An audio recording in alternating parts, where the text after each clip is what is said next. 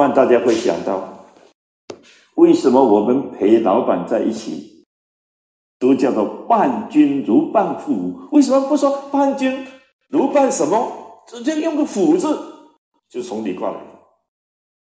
他是老虎，你不能不在他旁边，但是他随时会咬你。我经常在飞机上面看到这种状况。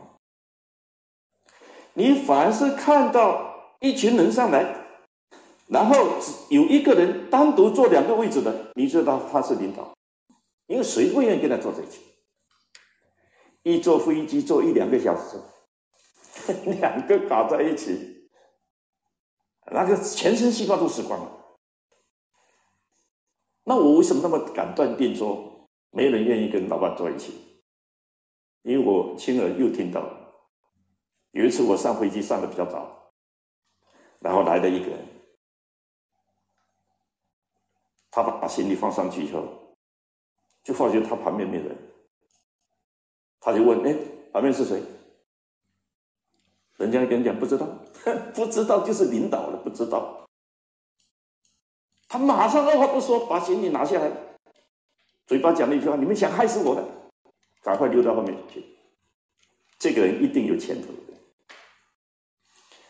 所以我们看多了以后啊，你看一个巴士来，大家上车，怎么这个做法，你就知道这个团体是什么样的团体。那根本不用问，凡是巴士一到，争相恐后，上去的人都坐前面，后面呢，都是那些迟到的人才挤进去。这个团体的水平是非常差的。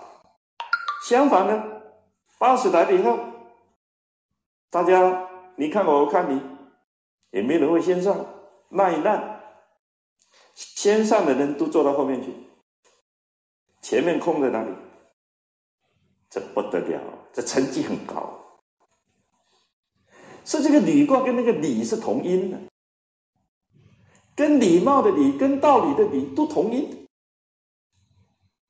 就是礼貌、礼仪、礼节、礼制，它是要根据道理来的。当我们了解到伴君如伴虎的危险性之后，才能更深层的理解履卦教给我们的处世哲学。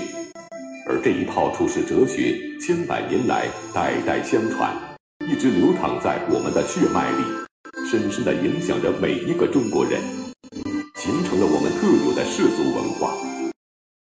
那么，当我们找到自己文化的根源后，又该怎样从中得到更多的启示呢？